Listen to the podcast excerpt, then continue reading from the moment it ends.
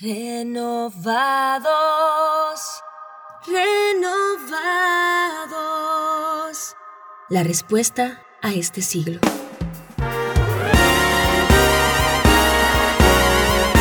Bienvenidos a Renovados, La respuesta a este siglo. renovando nuestra mente.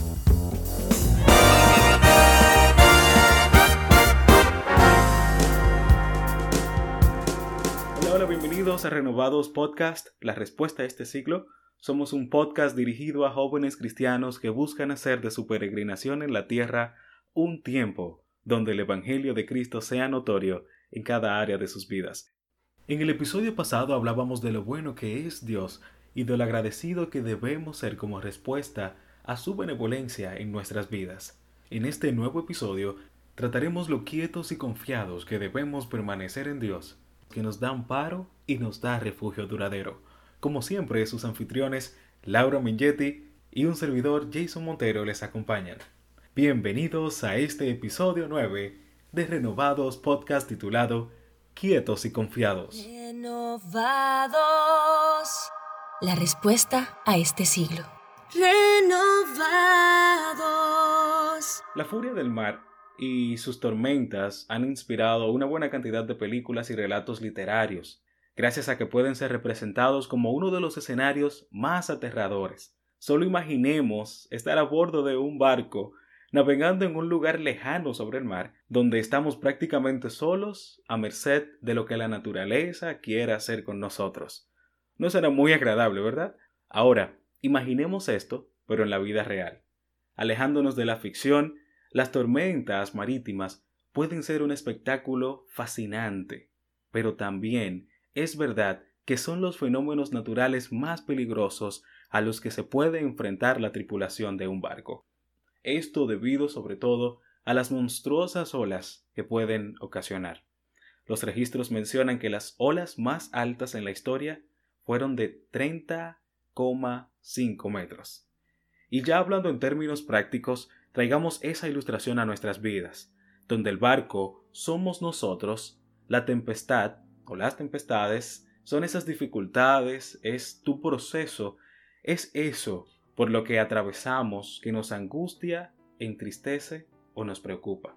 Pero pensando todo esto, es muy difícil, es agitante, es desgastante ver cómo todo parecía ir bien y de buenas a primeras no logro alcanzar eso que tanto significaba para mí o alguien en quien confiaba me traicionó o, recibí, o recibo la noticia de que un familiar ha fallecido. Es muy fuerte, muy doloroso. Y ahí es cuando decimos, no puedo. Nuestro ánimo se encuentra en el piso y perdemos el dominio de nuestras propias emociones. Pero no solo queremos presentarte el panorama, este escenario por el que podríamos atravesar. También quiero recordarte, por si ya lo sabías y decirte por si no lo conocías, que debes preocuparte solamente en las cosas que puedes manejar. Sí, solo por eso que tú puedes dirigir y controlar a tu gusto.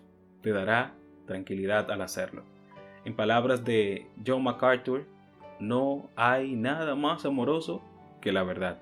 Debemos ser honestos. Siempre pienso que somos seres humanos limitados en infinitud de cosas. No es mentira que no lo podemos controlar todo, sino hazte más consciente de esto a diario y lo comprobarás. Ilustremos a esto con, con un niño que tiene, un, tiene la instrucción de sus padres de no ir a la calle por el peligro que representa, por su edad, por su tamaño, entre otras cosas que pudieran intervenir.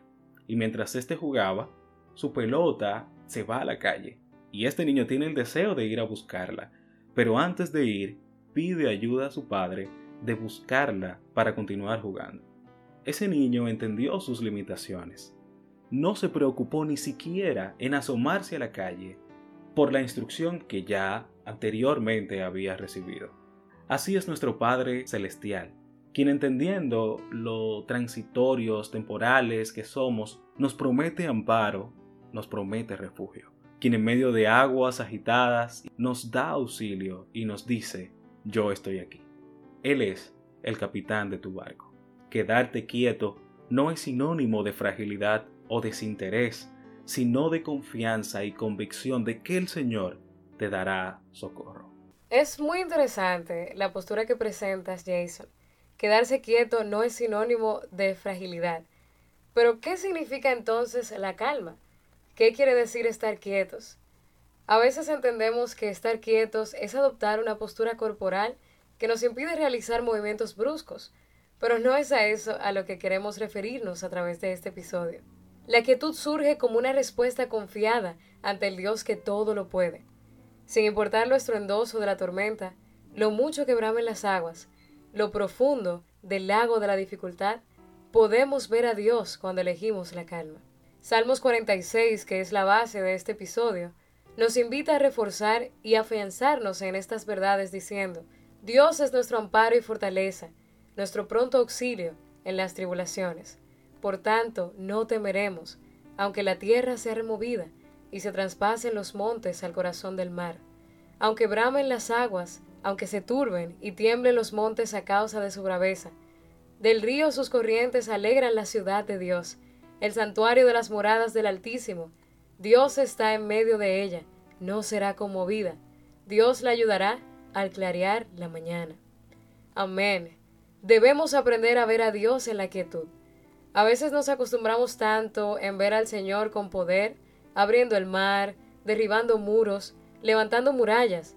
Pero un ejemplo que ministra mi vida en particular respecto a ese tema es la vida de Elías. Él fue un profeta hebreo del Antiguo Testamento que todos conocemos alguien que fue usado por el Señor poderosamente.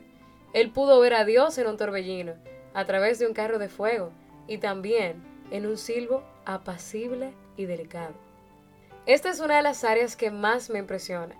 Dios no solo se revela en las grandes olas, Él también está presente en los pequeños detalles y debemos aprender a estar atentos para escucharle.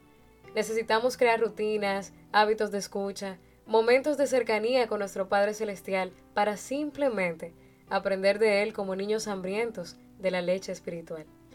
Y Jason, tú que estuviste hablando acerca de cómo debemos ser conscientes de nuestras acciones, me gustaría que también nos compartas algunas claves para que podamos aprender el arte de estar quietos.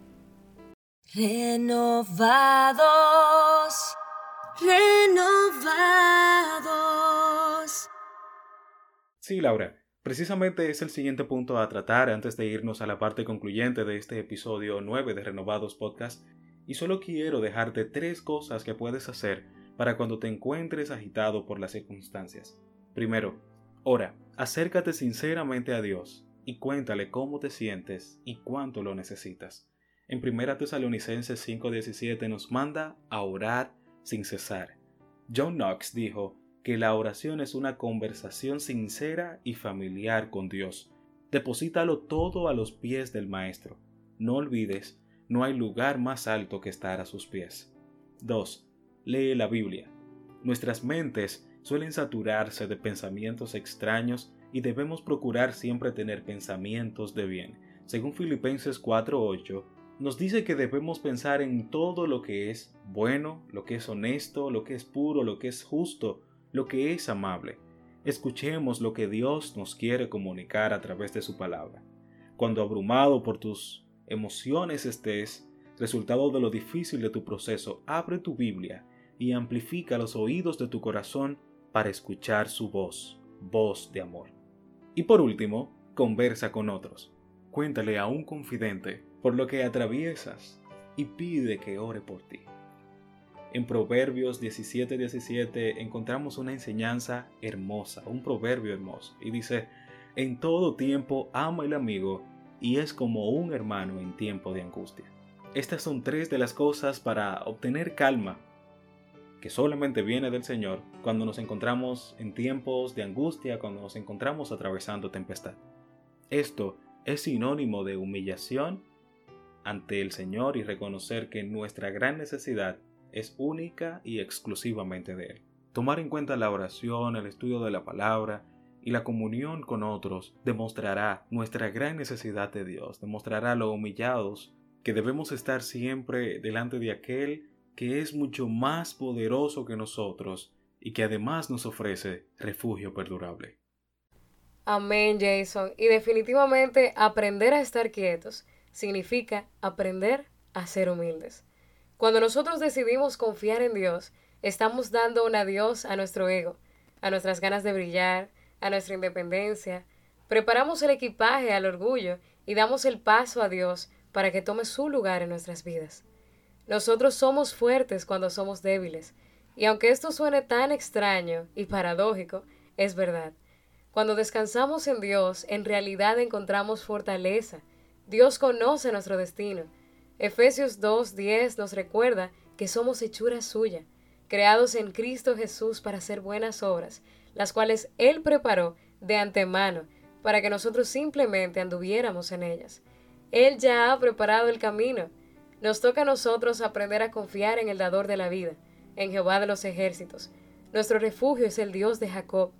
Él mostrará su fidelidad así como lo ha hecho antes. Nada ni nadie puede limitar su poder. En la rendición encontramos libertad. Así que, ¿por qué afanarnos?